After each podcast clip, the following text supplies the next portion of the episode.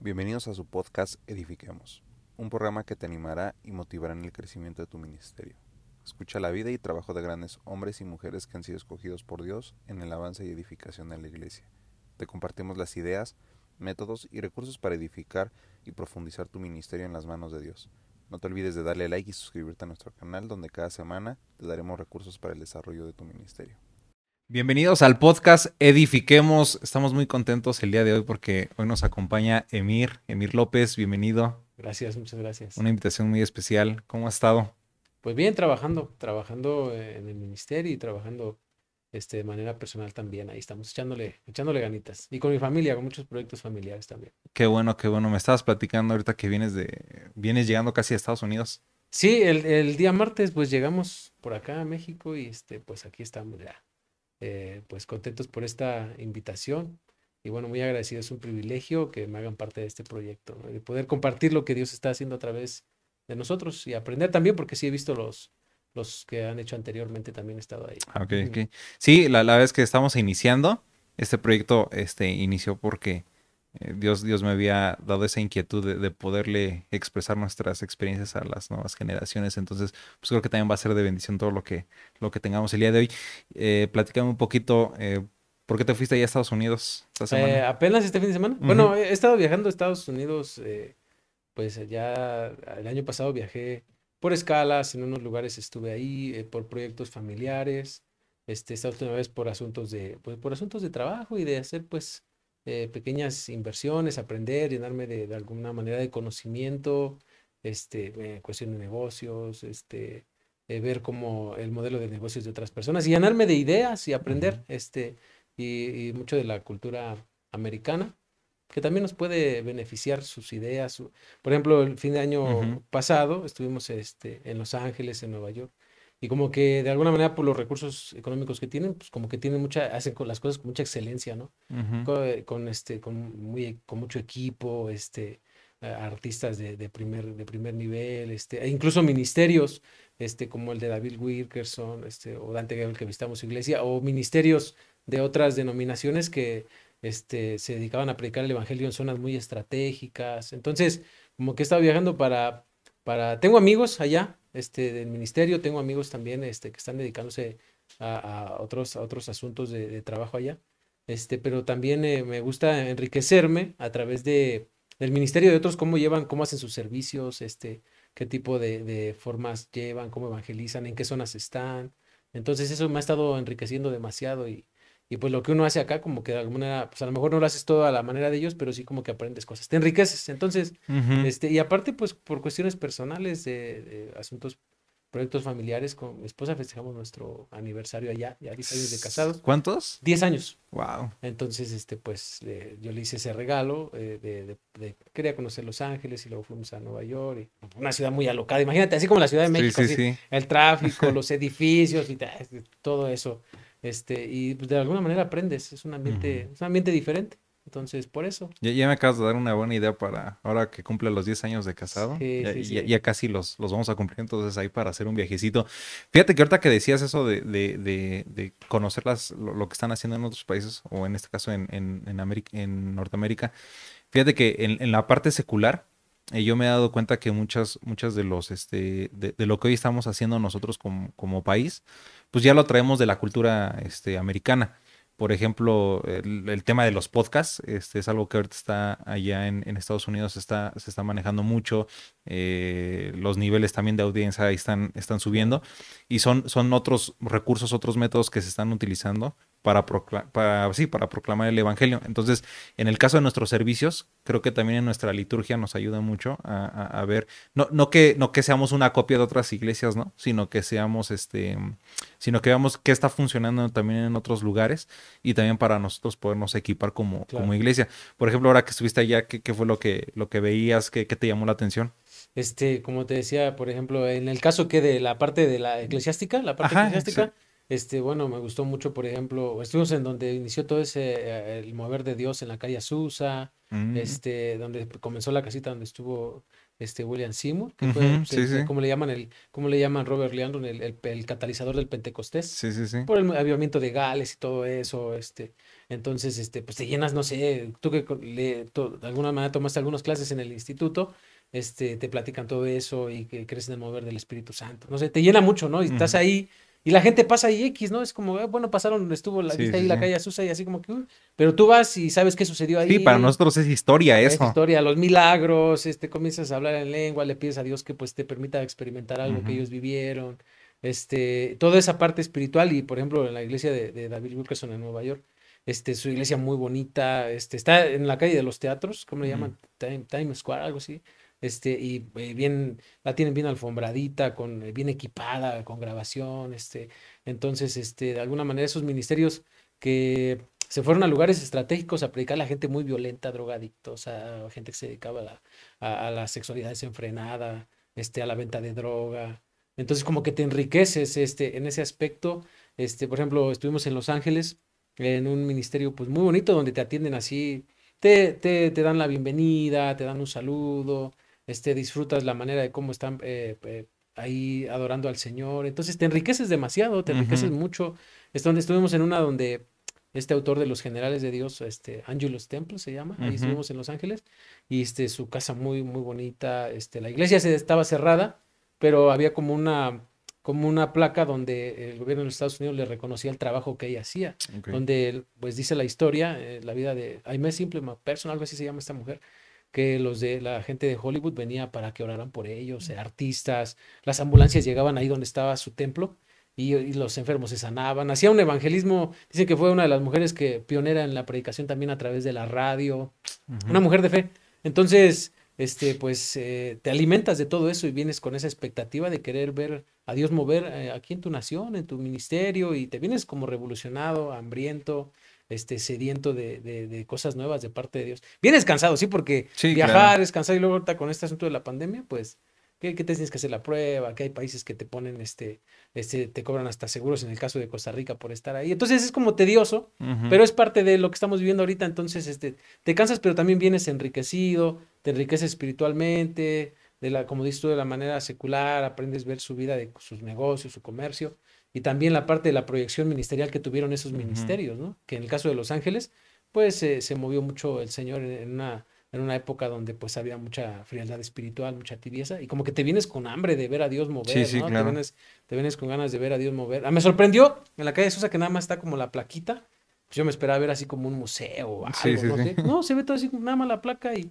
y este, pero tú sabes lo que sucedió ahí y lo que Dios hizo, entonces te vienes con esa hambre, con esa sed de ver a Dios mover, y te vienes con una mente pues revolucionada en el Señor y con expectativas de seguir creciendo aquí mientras Dios nos dé la oportunidad de seguir trabajando aquí en México. ¿no? Qué, qué, bueno, amigo. Y, y, y, bueno, hablando un poquito de eso, ahorita qué planes tienen para acá, para la Ciudad de México. ¿Estás, estás como evangelista, perdón? ¿Estás como pastor? Sí, estamos en una iglesia que está en una zona, no en la Ciudad de México, está en la zona de Texcoco, Estado de México, este, no en el mero centro, sino como en un como una comunidad, un pueblo, este, que se llama Guadalupe Victoria, en una iglesia que pues Dios nos dio la oportunidad de estar sirviendo ahí ya pues, por unos nueve años.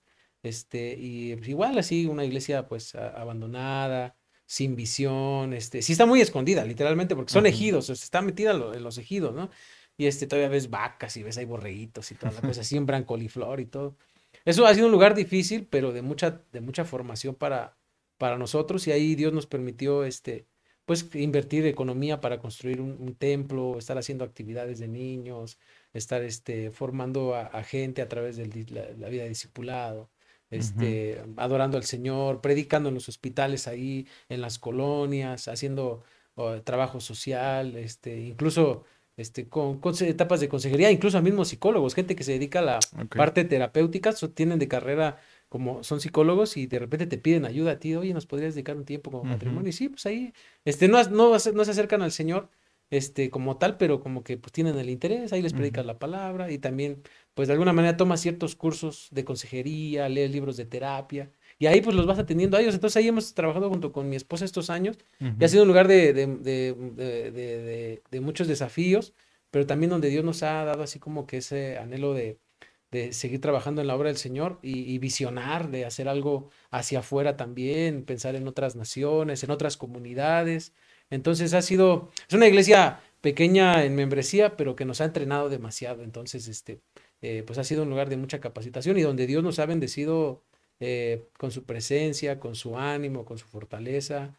Este, y ahí estamos todavía trabajando, este, ahí estamos trabajando en, ese, en esa zona, este, como te digo, complicada porque la gente tiene sus ideas, sus pensamientos, son más católicos que, eh, que otra cosa, entonces, este, pues les explicas la palabra y te escuchan, pero no son gente que tenga ganas de... Pero ha habido familias que se van a vivir de la Ciudad de México o vienen de otras partes del Estado de México, se compran sus terrenos ahí o porque las rentas son más baratas viven ahí. De alguna manera buscan un lugar donde congregarse, de otras denominaciones, de los de los movimiento apostólico, de, de donde creen así toda esa parte, mi pastor es un apóstol y, todo eso, ¿no? Este, de otras denominaciones conservadoras, y van ahí un tiempecito, reciben del Señor y después se van y este, o rentan un tiempecito y se van y ahí como que van de paso. O sea, Son pasantes. Ah, exactamente, reciben lo que nosotros, Dios nos da, y este después se van. Entonces, este, pero también hemos tenido personas que han estado permaneciendo, de alguna manera, este, creciendo y, ahí estamos trabajando. ¿Cuánto tiempo lleva la, obra en sí, en sí? En sí, pues yo creo que va a tener más de 20 años, porque ah, pues tiene, tiene, historia, sí, nada más que,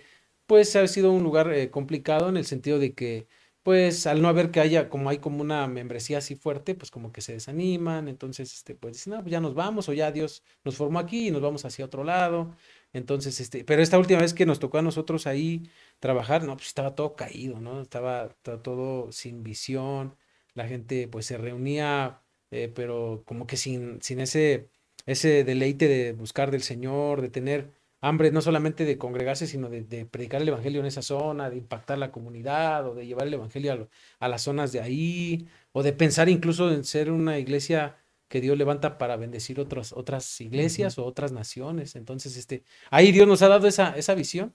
Y dentro de las cosas difíciles, ahí Dios, donde Dios nos ha formado a mi esposa y a mí y a, y a mis hijas, este, ahí hemos estado sirviendo y, y ahí hemos estado trabajando y con ese anhelo de seguir eh, bendiciendo otras, otras obras. ¿Tu, esposa en, qué, este, bueno, sabemos que, que, la, la, este, la compañera ahí nos ayuda en todo, ¿no? Pero, por ejemplo, tu esposa, tus, tus nenas, son dos, ¿no? Las, las, nenas que tienes, ¿qué es lo que hacen también ahí dentro de la, dentro de la iglesia? ¿En qué, en qué área te apoyan? Mis, bueno, ahorita mis hijas están, eh, están pequeñitas, eh, Naomi tiene, este, tiene, este, ya... Eh, de alguna manera se, se integra con las actividades de los niños, la escuela de verano, todo eso.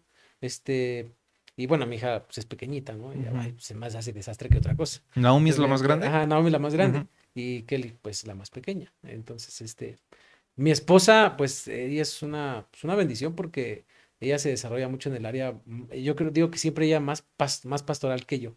Este, yo soy mm. como que me gusta activarme y moverme y, y prediquemos, hagamos, activémonos. Y mi esposa sí eh, atiende mucho a las personas en ese aspecto. Yo también, pero como que yo en los últimos años me he desarrollado más en el área hacia afuera. Yo he tenido mucha carga por, por las iglesias eh, necesitadas y mi esposa trabaja mucho con, con, las personas, ¿no? Entonces, en el área de la enseñanza, este, con los niños, ella se, se, se, Dios la usa mucho en esa parte con los niños, las actividades con los niños, pues Dios la respalda demasiado. Actividades de misiones o la escuela de verano, ella organiza todo eso. Este, también este, enfocado en igual, esa es una zona donde pues la mujer es mucho, mucha infidelidad, este, mucho maltrato. Este, eso es común en esa zona. Bueno, yo creo que en todos lados no, pero como que las, las personas que se ha tocado ministrar, tú ves esa necesidad en, en ellas, así como que, les hace falta la parte de tener pues, una pareja que los apoye, que los anime, que también busquen al Señor con esa intensidad. Entonces mi esposa en ese aspecto está trabajando fuerte ahí. Y también pues en el área de la predicación, este, pues en todos esos aspectos, ¿no? O sea, estamos en ese conjunto, en Se están combinando. qué, bueno. Este, ¿tú, ¿Tú cómo fue que conociste al, Señor? Pues yo lo conocí, bueno, eh, él, él, me alcanzó por su misericordia eh, a través de una, una, ancianita que me predicaba. Nosotros, mi papá y mi familia eh, tienen un negocio en el mercado de Sonora, ahí cerca del Instituto ah, del Seminario Ana Sander, en el mercado de Sonora, ahí cerca de la Merced en el área de la hoja de plátano y pues nosotros iban, íbamos a entregar este hoja de plátano a Xochimilco y ahí había una ancianita que le predicaba a mi papá el evangelio desde que mi papá tenía 18 años, pero mi papá fue como duro en ese aspecto, alcoholismo y todo.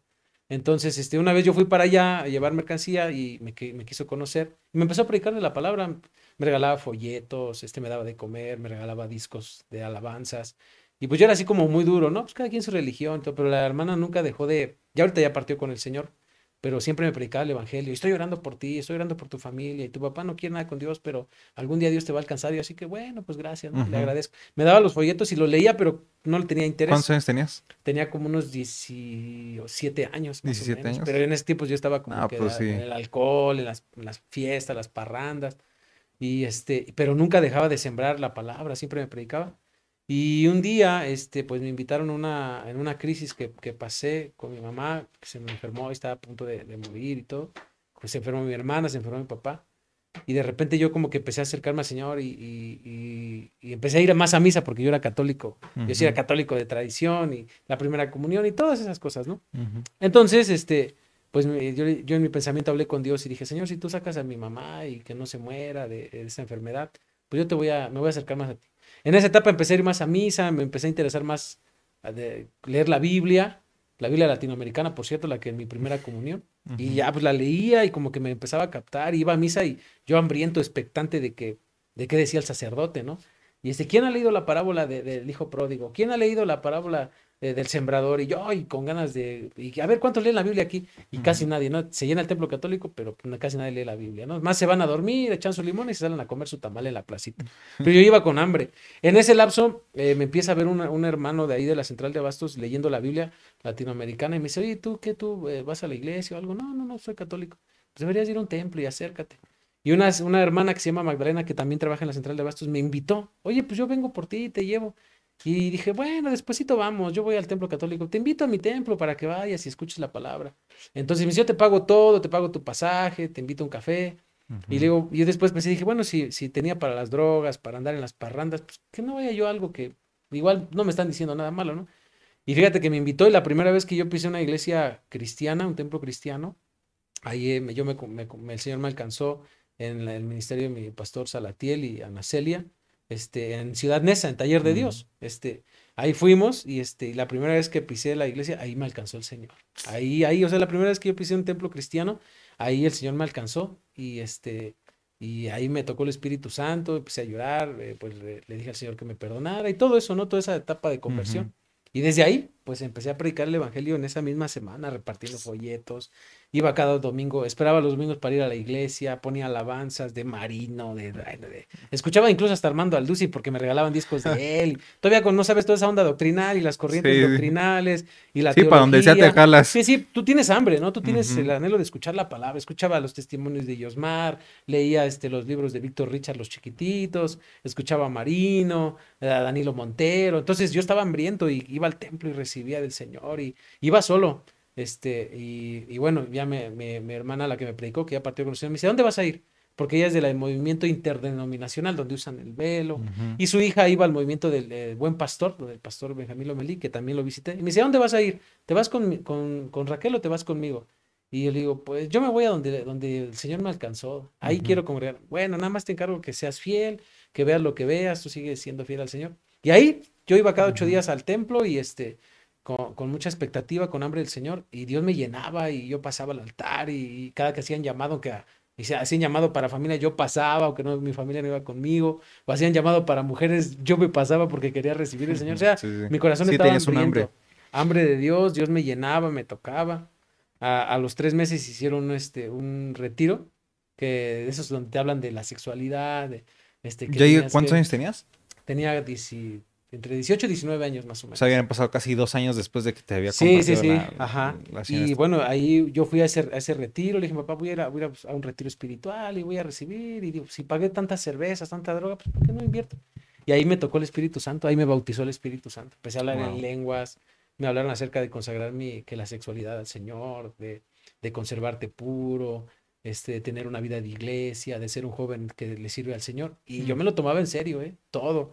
Entonces ahí me bautizó el Espíritu Santo, empecé a hablar lenguas y, este, y le ponía las manos a los enfermos y con mucha fe, o sea, mi fe estaba bien activa en ese, en ese momento y empecé a tener esa hambre. Hicieron una actividad que le llamaban bajo fuego, de entrenamiento misionero, me enseñaban la palabra y este y fuimos a Guatemala en ese digo yo tengo ganas de ir a otro país a predicar o llévenme a Oaxaca donde sea no yo estaba bien dispuesto y expectante. Y bueno regresando de Guatemala pues ya me estaba y en ese lapso nos daban clases este, de, de teología sistemática, pues algunas cositas, ¿no? Como los nombres de Dios y todo eso. Y yo digo, ¿dónde puedo aprender más? No, pues está el seminario, puedes entrar y te cobran tanto. Y llegando de ese viaje, pues yo me metí al seminario. Entonces estudié algunas materias, todavía no concluyo, pero estudié unas materias. Y siempre, de alguna manera, mi corazón ha estado así con ese hambre de qué más hay para seguir creciendo, ¿no? Entonces, este, así fue como el Señor me alcanzó. ¿No, ¿No, te costaba trabajo compartir el Evangelio? No, porque yo me iba a los metros, agarraba mi guitarra, bueno, no sabía tocar guitarra, agarraba una guitarra, el do, re, mi, me tocaba una cancioncita y llevaba dulces, me volanteaba, predicaba el Evangelio con volantes, este, me iba a los parques, a las plazas, ahí en la Candelaria con los indigentes, llevaba donas, refresco y siempre predicaba el Evangelio. ¿Ahí estabas trabajando? Ajá, este, pues eh, de alguna manera, eh, pues yo me como que me movía por todos lados porque estaba estudiando el fin de semana en el instituto, estaba en, la iglesia trabajando con los jóvenes, bueno, apoyaba al líder de jóvenes y este, y, lo, y los fines de semana me iba al instituto y los domingos al, al templo, todo el día, ¿eh? Todo el día estábamos en el templo y el, entre semana trabajando en la central de base y ahí predicaba el evangelio también. Entonces siempre como que mi vida sí fue activa de, servicio al Señor en todos los aspectos. Estabas ahí en Nana Sanders, ¿no? Ajá. de hecho te tocó una generación con mi esposa. Con, Ajá, sí, en unas materias por ahí. Magdiel, ¿no? ¿También estuviste? Ajá, todavía nos tocaron algunas, algunas materias. Eh, creo que hasta mi papá lo llegaste a ver ahí. También en la noche creo que estuvimos en, en, el curso de la noche, tomamos un curso de homilética, algo así. Y ahí estuvimos en esa eh, para de alguna manera pues tener ciertos créditos, ¿no? Y, eso ya tiene rato, ya que, ¿cuántos años tenías ahí como sí, ¿no? más, o menos tiene unos ocho años, ajá. Ah, ¿Cuántos años tienes? Yo tengo, voy a cumplir 30, tengo 33. Ok, ok. Sí.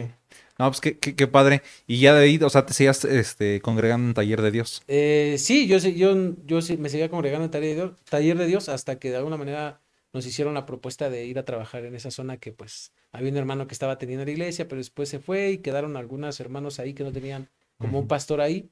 Entonces, pues eh, lo hablamos con mi esposa y, fuimos y ahí hasta ahorita pues aceptamos y ahí hemos estado desarrollándonos ministerialmente.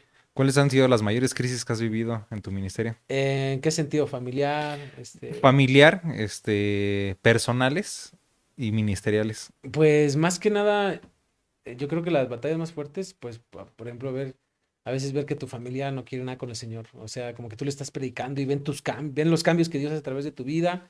Y este, mi papá, gracias a Dios, el Señor lo alcanzó cuatro años después, a través de también, mi mamá se enfermó, fíjate, mi mamá se enferma en mi conversión y, en la etapa que se volvió a enfermar, mi papá, Dios alcanzó a mi papá ahí, oraron por mi mamá, mi, mi mamá pues no se rindió al Señor y mi papá se entregó al Señor y, mm. y este, entonces este, allá Dios lo alcanzó y ahorita está, está eh, pues caminando con el Señor. Uno, otro de mis tíos también, que era muy tremendo, también él sí está congregándose con nosotros. Este, pero ir viendo esas etapas donde ver que tu familia como que a veces es dura o pasan sus crisis y no buscan del Señor, aunque están mal. Eh, esas, este, y... ¿Cómo aceptaron que, que tú y ahí estabas dentro de, dentro de la iglesia. Pues no lo, querían aceptar porque pues todos éramos católicos. Bueno, más yo, más yo que ellos. Ellos como tradicionales, eh, pues, simpatizantes. Yo iba a misa con la hostia y todo ese tipo de cosas, ¿no? Que practicaba todo, la primera comunión, todo. Este, entonces fue duro para ellos porque ¿cómo es posible que nos cambiaste? Y te cambias de religión, ya eres hermano, somos la bula del pueblo y todos se burlan de nosotros. Y pues sí, mamá, pero ustedes que quieren a un hijo alcohólico, drogadicto o a una persona que pues está haciendo las cosas eh, lo mejor que se puede con la ayuda de Dios. Y yo tengo mucha paz en mi corazón, entonces, esas crisis, ¿no? Y en las cuestiones ministeriales, a veces eh, con el anhelo de que tú tienes de predicarle a la gente y, ver como que son duros a, los cambios, ¿no? O sea, sabiendo que Dios tiene algo para ellos y verlos que como que se estancan en su vida, no se comprometen al 100 con el Señor. A la vez que Dios me ha invitado a predicar eh, el evangelio a otra, bueno, la palabra a otras iglesias, otros ministerios, me los jalo para que reciban del Señor y verlos como que entre sí, no, después se alejan del Señor, o verlos que van bien y de repente, pum, se desconchiflan, se apartan del Señor, ya después los ves mal, como que esas son crisis fuertes, ¿no?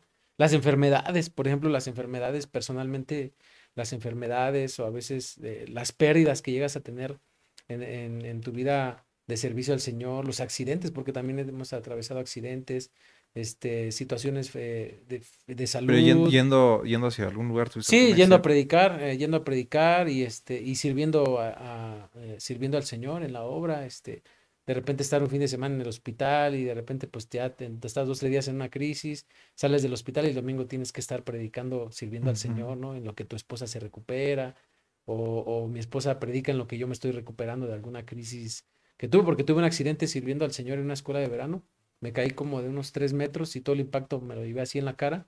Y, este, y de ahí pues se me desencadenó una enfermedad que los médicos le, diagnosticaron como síndrome de Menier, que te da vértigo, este, empiezas a vomitar, te dan taquicardias. Entonces, como estar sirviendo al Señor, pero físicamente a veces estás menguado. Pero bueno, también ver la gracia de Dios que te fortalece para seguir predicando la palabra de Dios, ¿no? Entonces, esas son como que las crisis, ¿no? Este, o las pérdidas a veces que llegas a, a, tener cuando dices, Dios, pues todo esto te he honrado, te he servido, eh, me he esforzado, me gusta bendecir, me gusta ser fiel en las finanzas a ti y ver cómo de repente te me robaron una camioneta una vez, este, cuando íbamos a predicar el evangelio a República Dominicana apoyando el ministerio de Venezuela y ya me iba al aeropuerto y de repente, pum, ya no estaba mi camioneta. Y ahí pues, perdimos mucho dinero en un ratito, ¿no? ¿Pero te la robaron allá o te la robaron aquí? aquí, aquí. O sea, ah. afuera de la casa en donde vivimos. Ya cuando sales, pues, ¿qué? ¿A dónde está la camioneta aquí? Y, que, y ese tipo de, Que finalmente son cosas materiales, ¿no? Pero que tú las usabas para el ministerio, ¿no? Para ir a predicar a donde Dios te llevara. O en ese tiempo estábamos, este, dedicándonos también a los negocios para tener recursos para seguir eh, predicando, ayudando a ministerios, apoyando misiones. Y teníamos, eh, en esa etapa, predicamos en los hospitales, llevamos comida, tamales, este, predicamos la palabra, oramos por la gente. Y ese recurso, pues lo usamos para, para, para bendecir a la gente. Y de repente, pues que te lo roban y pérdidas, situaciones eh, de salud. Entonces, como que esas son las crisis, ¿no? Que a veces eh, uno tiene que atravesar, pero que son necesarias también para crecer. Que te duelen, que a veces te frustras, eh, o las traiciones, ¿no? Que tú le das la oportunidad a una persona, ah, yo quiero servir al Señor y déme la oportunidad de, de, predicar, y pues tú en tu anhelo de, pues algún día alguien me dio una oportunidad a mí, ahora le predica, ¿no?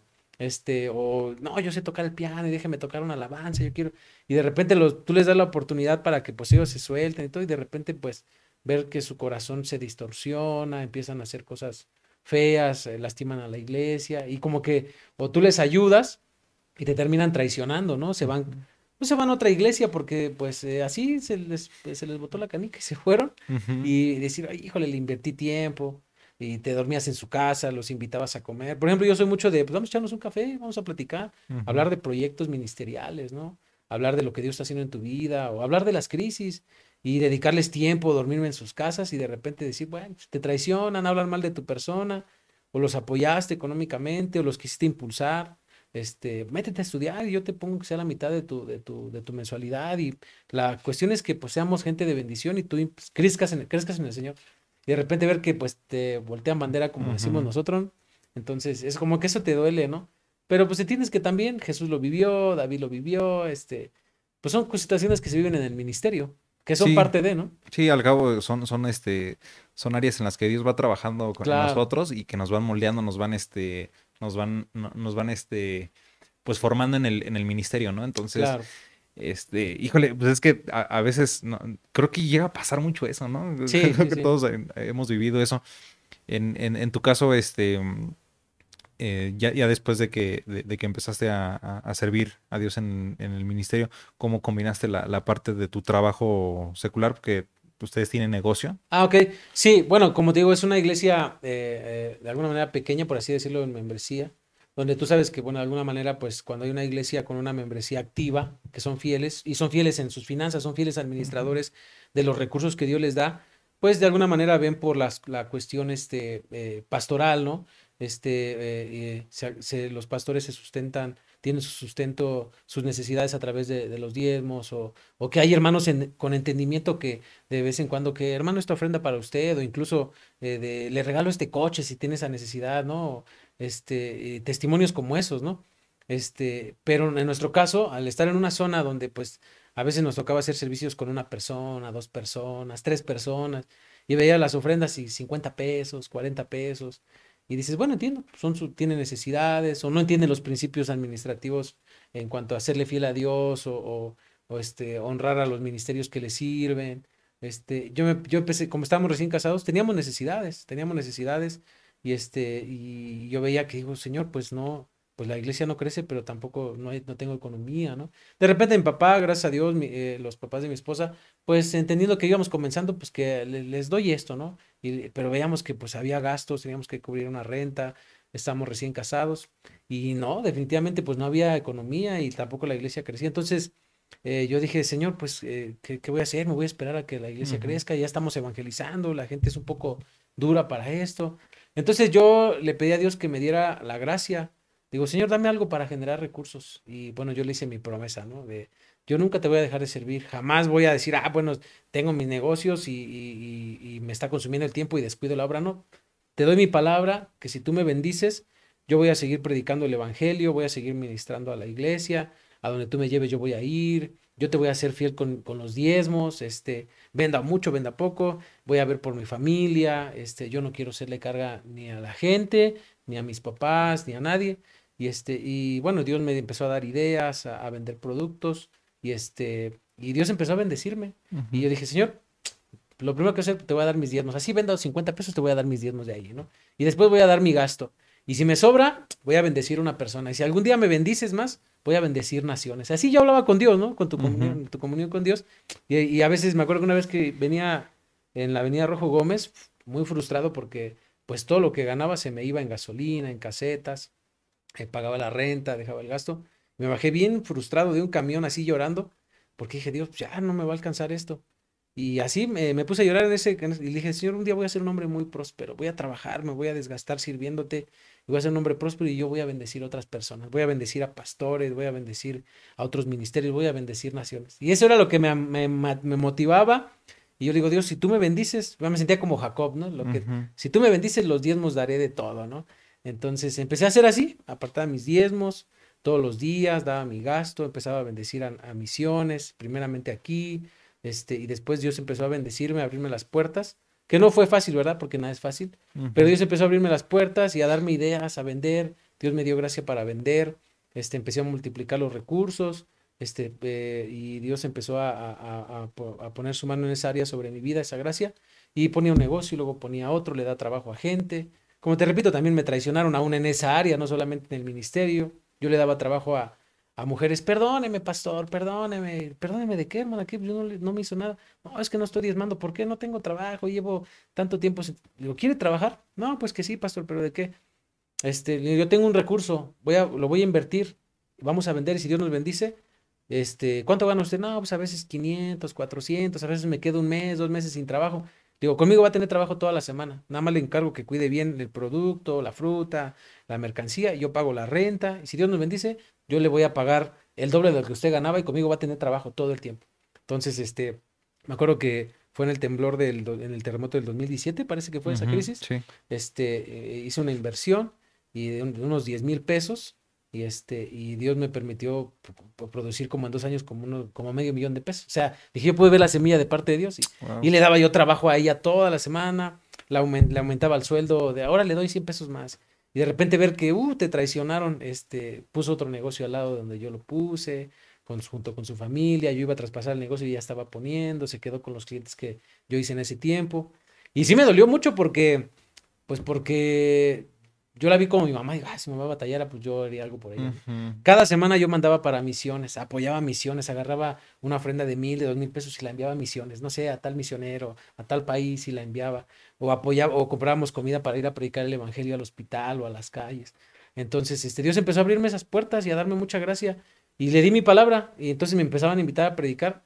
Y yo tenía los negocios y yo me iba. O sea, me iba a otro país o me iba o a Morelos, o a Pachuca, o a Veracruz, y, te, podía tener mi mercancía amontonada ahí, pero yo digo, Señor, yo te di mi palabra, que yo, iba, yo no iba a descuidar tu obra. Y cada domingo, cada martes, cada jueves, cada viernes, predicamos el Evangelio y nunca dejábamos de sembrar. Y entonces el Señor, yo vi que Dios me dio la gracia para seguir sirviendo y no, no eh, estar en los negocios y no descuidar la parte del ministerio. Hasta la fecha seguimos trabajando y este, y, y bueno, pues eh, no dejamos de servir al Señor y cuando nos invitan como ahorita, como esta, esta invitación, que es un privilegio estar aquí, compartir esas experiencias de vida, este, pues nos hacemos el espacio y, venimos. Eh, entonces, o a veces te invitan a, otra, otra congregación y ahí vas, allá vas a predicar. O a veces predicas en una congregación y el domingo estás en la, con, tu, con la congregación donde estamos nosotros, ¿no?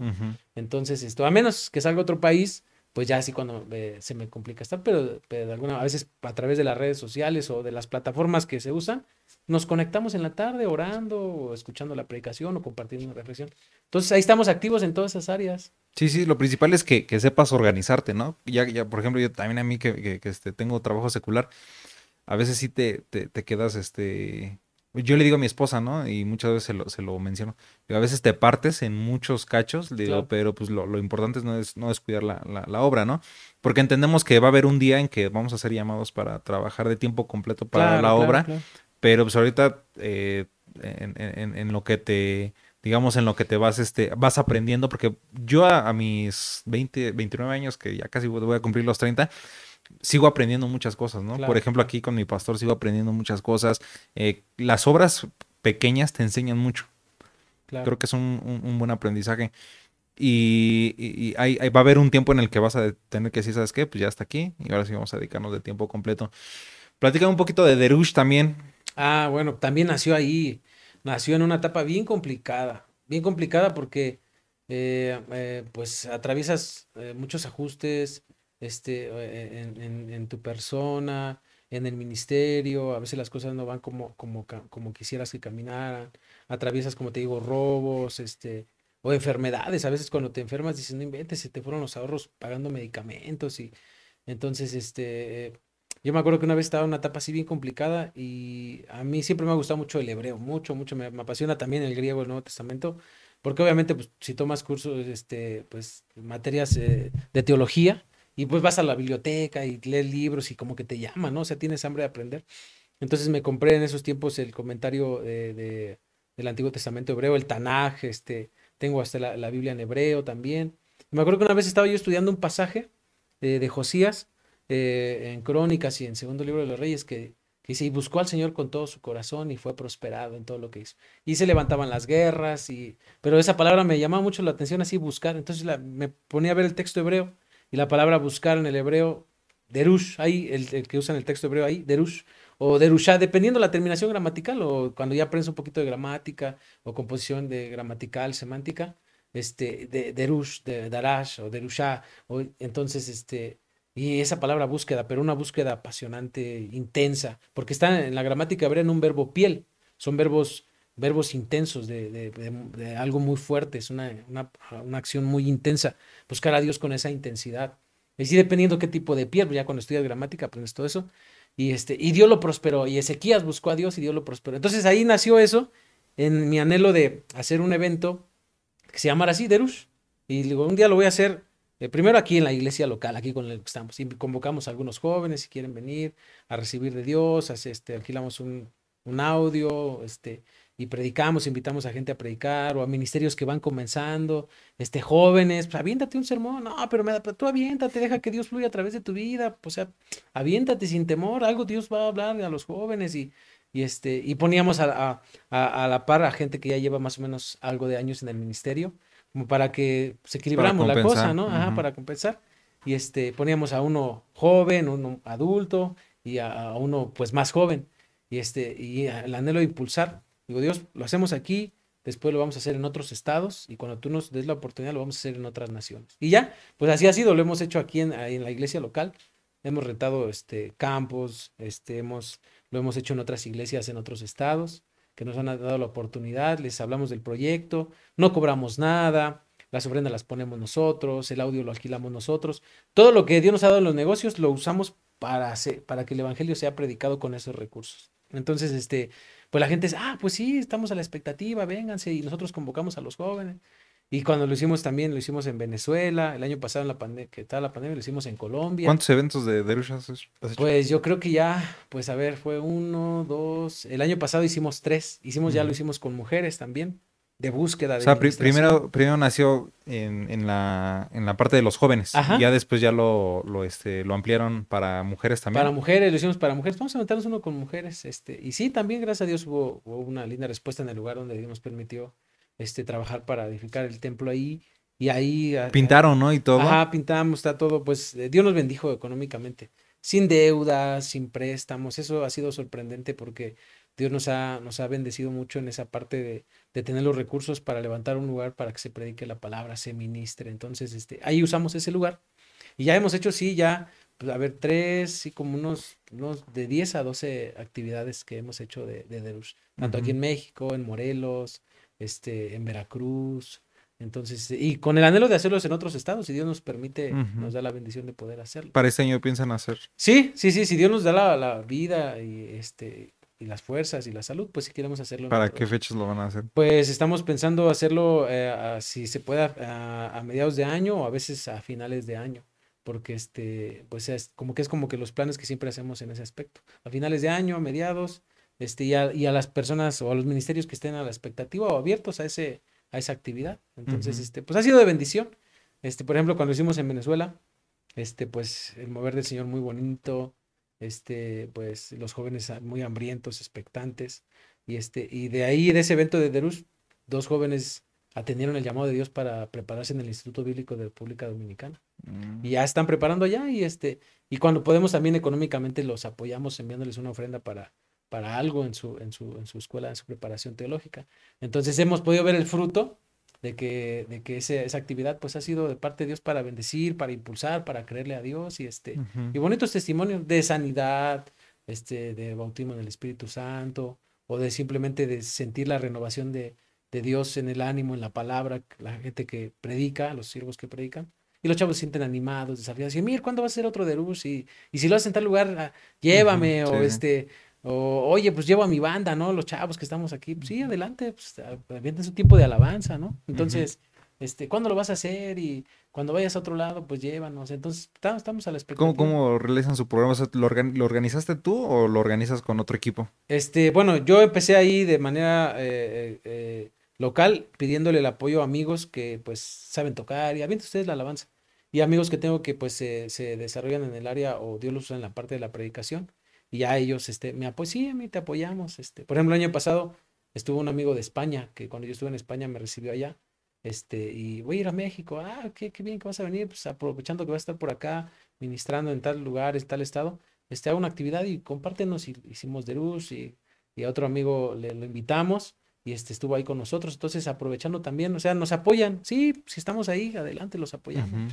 En la parte de la alabanza igual lo mismo, y nosotros estamos comenzando, órale, pues pues ministrenos, ¿no? Ministrenos un tipo de alabanza. Y, este, y siempre es con ese anhelo de impulsar. Incluso hay en algunos que yo no predico, o no predica mi esposa, sino el anhelo siempre es recibir de lo que Dios da en otros ministerios y siempre impulsar a un ministerio que va ahí comenzando, ¿no? Que sea como una plataforma para impulsar ministerios o que se suelten en la predicación. No, pues está, está, está, muy padre eso. Este, ¿Lo hacen en un día o, eh, lo, hacíamos antes en dos días, viernes y sábado. Este, eh, y, ¿cómo se llama? Hacíamos, hacíamos hasta un foro en eso, con preguntas eh, temáticas de los jóvenes o de la sexualidad, cuestiones de fe también, doctrinales. Eh. Entonces hacíamos un foro. Pero ahorita por la pandemia, por el tiempo, pues ya lo hacemos un poquito más, este, la predicación, la administración. Y este, entonces, pues iba cambiando el enfoque, ¿no? O como Dios nos vaya direccionando en ese aspecto. Para este año, ¿qué, ¿qué, qué, te ha hablado Dios, tanto para ti, para tu familia? ¿Qué, qué trabajos este, tienen ahí pendientes para hacer? Eh, ¿Ministeriales o proyectos familiares? Ministeriales. Pues tenemos mucho el anhelo ese, nos, gusta mucho apoyar la parte de, misiones, apoyar a los misioneros o, apoyar a las obras necesitadas en otros países. También Dios nos ha abierto puertas con ministerios muy fuertes, grandes económicamente, pero hay más como que te ponen a dar un taller o, te dan la oportunidad de predicar una palabra y tú ministras a la gente. Entonces, este, eh, pero tenemos ese anhelo de seguir apoyando misiones, este, de seguir impulsando a, las personas, administrar a, los jóvenes, este, eh, también desarrollar esa parte de la evangelización. Como que tengo el anhelo de seguir iniciando obras nuevas, ¿no? Porque es bonito. Fíjate que eh, es bonito ver una iglesia que crece, en el que en mi caso yo no tengo una iglesia así grande, pero a mí me gusta ver cómo las iglesias crecen. Pero también por la otra parte es, es bonito cuando se empieza de cero, así literalmente que ves todo caído, que no tiene visión, que no hay nada. Este, y es bonito visionar en esos lugares que no se ve nada. Entonces, como ganas de poner una, de levantar obras nuevas, este, tal vez no sean iglesias muy grandes, o puede ser que sí, pero iniciar este, obras nuevas, impulsarlas, este, edificarlas, eh, apoyarlas cuando se puede, ¿no? Porque también tenemos esa, ese corazón de cuando vemos a alguien que le está echando ganas en el llamado, este, o se está preparando teológicamente, tanto de Asambleas de Dios como otros ministerios, pues les ponemos a veces parte para su, su, su, instituto bíblico, su seminario teológico, y nos gusta apoyar en ese aspecto, ¿no? Bendecir a los ministerios en ese aspecto. Entonces, queremos seguir teniendo esos proyectos de, de ventas para seguir teniendo recursos para bendecir la obra del Señor, para predicar la palabra. Ok. Eh, para Emir López, ¿quiénes fueron sus principales mentores?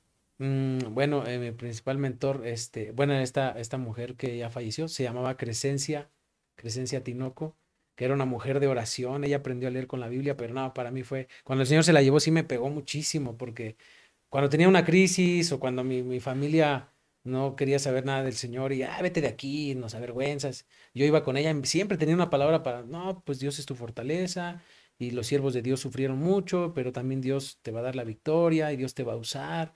Ella me aconsejaba. Entonces cuando el Señor se la llevó, no, sí me pegó demasiado. Ella fue una mentora, una mujer de oración, se pasaba cuatro horas orando al Señor. Dice, no, yo no tengo problema con pasar tiempos de oración. Yo me estoy postrada orando al Señor, hablando en lenguas. Tenía una sensibilidad a la, a la voz del Espíritu Santo y sí tenía una autoridad de parte de Dios porque hasta cuando te daba una exhortación, pues lo hacía con autoridad, o sea, sentías así como la presencia de Dios la respaldaba y te animaba, te confortaba y guárdate en el Señor y siempre tenía ese cuidado. O me hablaba por teléfono en las noches, déjame hacer una oración por ti antes de que te duermas, que Dios te guarde, me leía un salmo, entonces me decía, tú estás, eres como un bebé, la que acabas de nacer, pero mi responsabilidad es ayudarte y va a haber un momento donde vas a crecer. Y luego cuando yo le decía, ¿por qué ya no me llama? Dice, porque ya Dios me hace en mis tiempos de comunión con Él, que ya estás, ya te, lees la palabra solo, ya vas al templo sin que te estén. Entonces vas a estar creciendo. Entonces, este, ahora eso tú lo vas a hacer con otros, que Dios te ponga en tu camino. Ella, este, su hija, pero más, más ella. Este, eh, cuando yo llegué a taller, eh, mi amigo y hermano Mauricio también, él ha sido una persona que siempre hemos estado ahí, eh, hemos viajado juntos, este, dentro, dentro del país, como te fuimos a Guatemala, platicamos del ministerio, de todo lo que se vive, este, de la Biblia, a veces nos pasamos noches enteras leyendo la palabra o haciendo este, exégesis, estudiando verbos, no nos metíamos. O le digo, tengo este libro que acabo de comprar de hebreos, se lo llevaba y este, o cuando hacía mis exégesis se las llevaba y mira esto, y con él siempre, o en una crisis, me ha mentoreado, me ha impulsado demasiado también. Y el ministerio de donde yo nací, del pastor Salatiel, que incluso apenas estuve con él, igual platicando, recibiendo sus consejos, este, pues estando en el lugar donde está ministrando. Allí están en Estados este, Unidos. Ajá, sí, están trabajando allá. Y, este, y ellos son los que de alguna manera siempre me han, me han, me han eh, arropado, porque todavía pues, el Señor se llevó a mi mentora Crescencia. Pero pues, Mauricio, gracias a Dios, todavía está. Y mi papá, que después lo alcanzó el Señor, él en la parte, pues no teológica, ni en la parte de este, de así de mucho conocimiento, porque él a veces lee la Biblia y de repente, como él no tuvo escuela, este, pero él me ha ministrado mucho en esa parte de saber sembrar en el reino. O sea, yo creo que sí puedo decir con todo mi corazón que mi papá es un hombre que siembra a un nivel de, o sea, que él, Dios le ha puesto, sabes que levanta esa obra, ese templo. Y si nadie pone, tú levántalo. Y ya ha levantado más de, una, de un templo y tiene esa gracia de parte de Dios que si Dios le dice, ponle el techo, si son 100 mil, ponlo, o vende tu carro, ponlo. Y tiene la sabiduría. O sea, tiene mucha visión pastoral, ¿no? Eh, eh, pues no como, no, no como pastoral, sino como que es un hombre, eh, aconseja a la gente en lo que, en lo que Dios le da. Este, evangeliza demasiado, eso sí, evangeliza mucho, le predica a la gente en todo pero en esa parte de, verlo cómo el Señor lo usa para sembrar en la obra y ver cómo se desprende y tiene la sabiduría, porque hay gente, apóyenos, y no, pues Dios me dice, no me, no me da el Señor la paz de que no. Este, y Dios le dice, en este lado, y envía sus ofrendas y ver cómo Dios lo usa y la valentía que tiene para hacer las cosas. O sea, tiene ese don de fe de que si Dios dice, no, pues el techo lo ponemos en tal tiempo y Dios se lo da. Entonces me mentorea en ese aspecto, ¿no?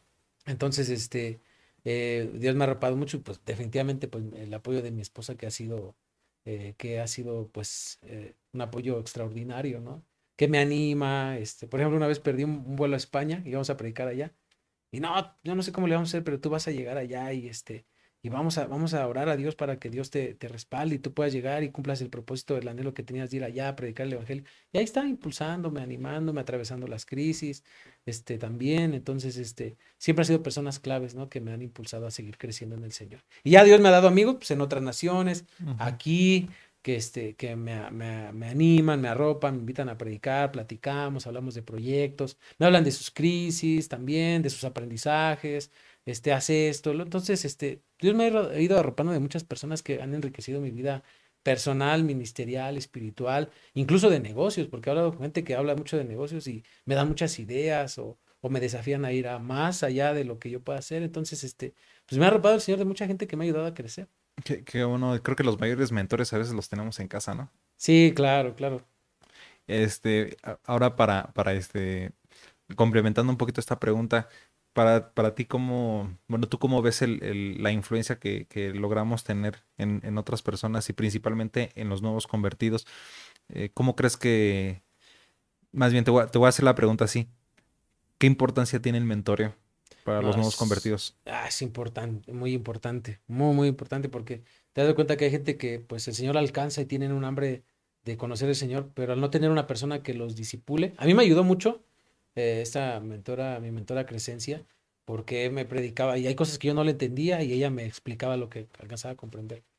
Entonces, este, incluso hasta económicamente, cuando, cuando me metí a, a, esa parte de estudiar la escuela bíblica, este, me decía, si tú te metes, yo te apoyo, pero no te distraigas, este, guárdate en el Señor y y me apoyaba hasta económicamente, a veces me, me, daba así ofrendas y en cuanto me las daba yo iba y pagaba mi, mi, inscripción o, o, la mensualidad, ¿no? O todo, toma para este libro y me compraba los libros, ¿no? Entonces, este, por supuesto que es, es, es importantísimo tener a gente que te apoye en ese aspecto porque tú puedes estar eh, incluso en el nuevo nacimiento, pero pues al no tener a alguien que te esté mentoreando, te esté aconsejando, te esté impulsando, te esté apoyando, te esté respaldando, pues sí, de repente, pues sí, sí hay, hay eh, pues, etapas complicadas. Y hay gente que hasta se aparta, ¿no? No, pues yo me gustaba ir a la iglesia, pero pues al no tener a alguien que me acompañara, este, pues de alguna manera pues, me terminé desanimando. Y entonces sí, es importante tener a mentores, definitivamente, sí, sí, sí. Amigos, ¿no? Sí, sí, sí, claro. Este, creo que es lo más importante y es sobre la gran comisión. Moisés con Josué, Pablo Timoteo, este, Elías y Eliseo, este, te vas dando cuenta que este, Pablo y Silos, todos los, los, los, acompañantes, ¿no? Como Dios este, enviaba, este, ¿cómo se llama? Un personaje que me gusta muchísimo, este Mardoqueo con Esther, ¿no? Este, que pues, hizo ese trabajo ahí con él, entonces, este, eh, pues te vas dando cuenta que sí, Dios va poniendo a personas. Bueno, el caso de, eh, ¿cómo se llama? El rey Joás con el sacerdote Joyada, que dice que todo el tiempo que sirvió el rey este Joás, que después al último se desvió, ¿no? Y mató a su hijo, pero dice que todo el tiempo que estuvo el, sacerdote joyada, este, el pueblo obedeció a Dios y te vas dando cuenta qué importante es tener una persona a tu lado que te vaya guiando, En el temor de Dios, cómo administrar los recursos, este, que no se te suba a, cabeza ya cuando pues de alguna manera Dios te permite vivir otras cosas. Siempre es importante tener a personas ahí, sí, definitivamente. Muy bien, Emir. Y por último, ¿qué quisieras decirle a los, a los jóvenes que están preparando en el ministerio? Tú un día estuviste allá, ¿no? Ah, ok. Te tocó, te tocó entrar en el instituto y te, te enfrentaste a muchos retos. ¿Tú qué les dirías a los que están empezando a estudiar?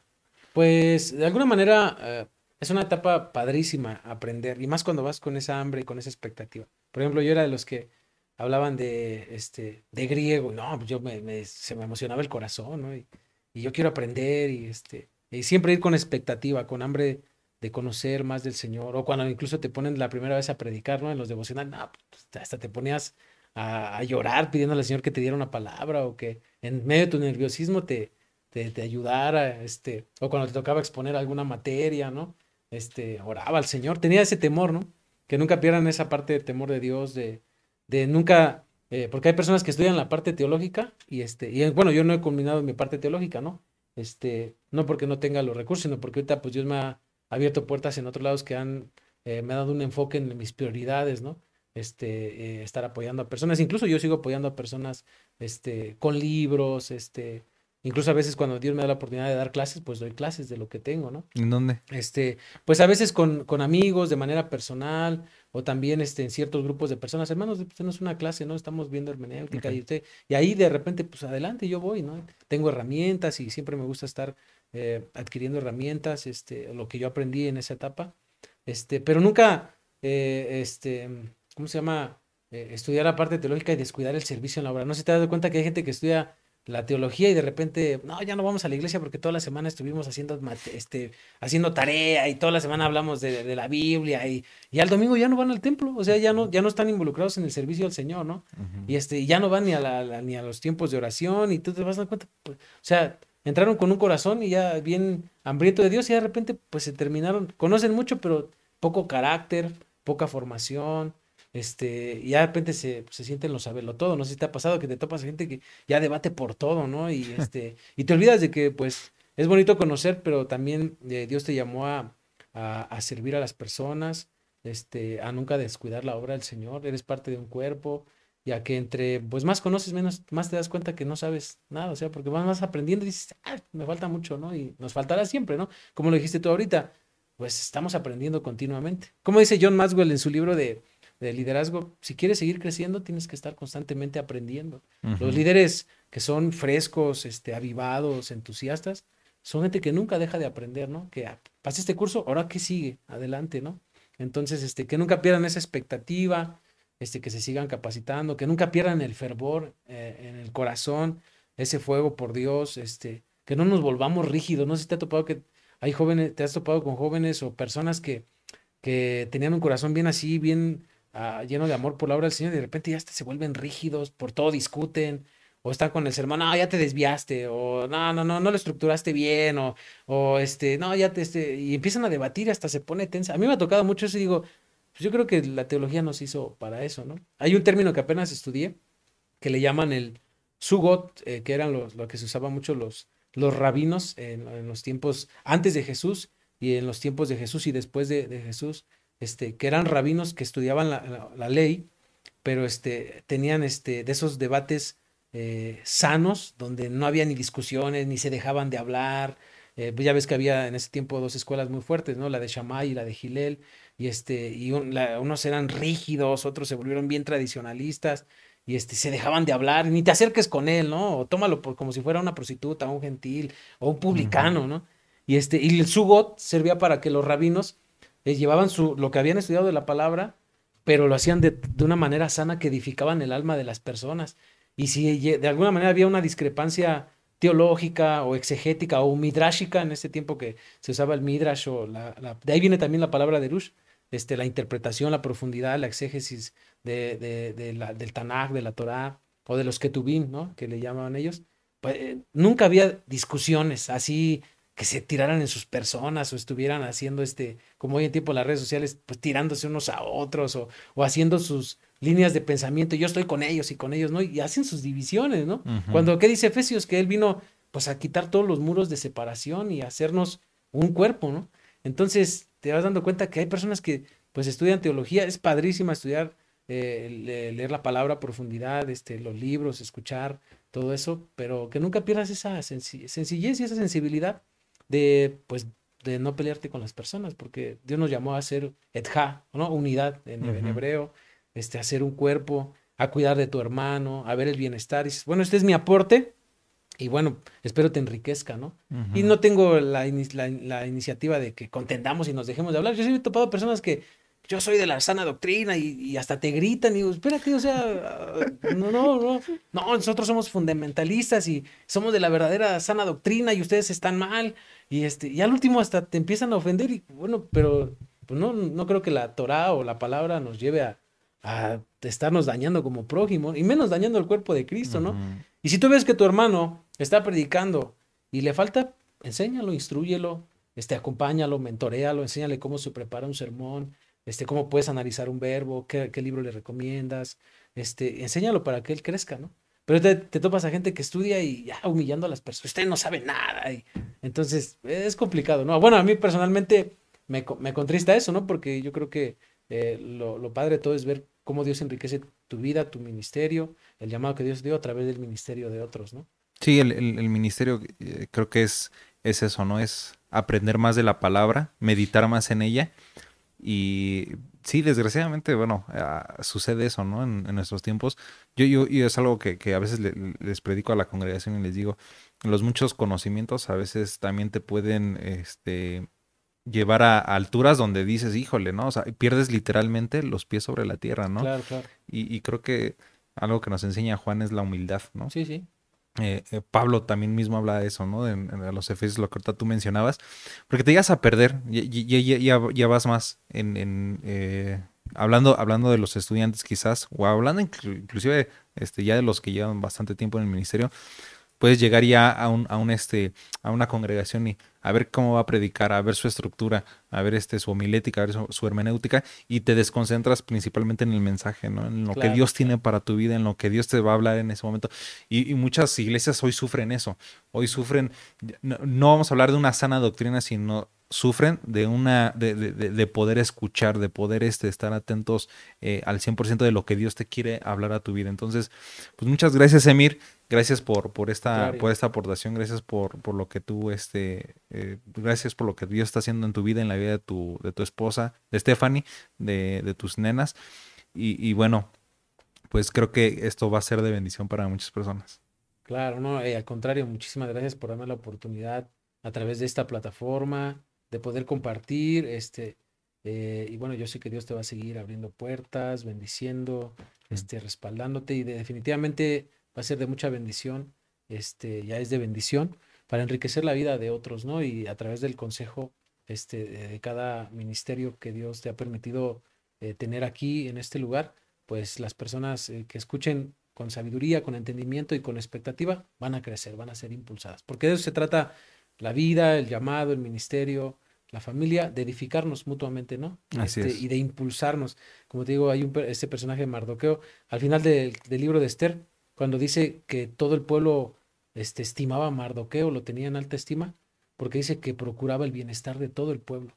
Entonces hoy necesitamos mentores, pastores, que se preocupen por el bienestar de todo el pueblo, que, que impulsen a, a, los, a los ministerios, que no les pongan el pie, ¿no? Que no les entre la parte de Saúl, ¿no? Que pues Dios levanta a un joven y pues, no quiero que él esté, ¿no? Que lo impulsen, porque al final de cuentas eh, de eso se trata, de, impulsarnos, de animarnos. Yo creo que es una plataforma extraordinaria de, que Dios está usando para hacer crecer a los ministerios, impulsarlos, animarlos y saber que Dios está haciendo cosas extraordinarias con cada uno de nosotros. No, pues muchas gracias, Emir. Después te voy a, te voy a hacer una invitación aquí para que tengamos unos estudios también. Claro, claro.